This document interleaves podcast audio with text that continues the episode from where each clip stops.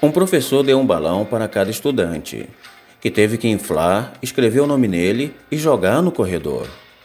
O professor então misturou todos os balões. Os alunos receberam cinco minutos para encontrar seu próprio balão. Apesar de toda agitação, ninguém encontrou seu balão. Naquele momento, o professor disse aos alunos para pegar o primeiro balão que encontrarem e entregar para a pessoa cujo nome estava escrito nele.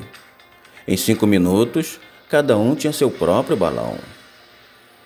O professor disse aos alunos: Esses balões são como a felicidade.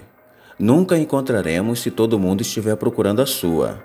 Mas se nos preocuparmos com a felicidade dos outros, também encontraremos a nossa.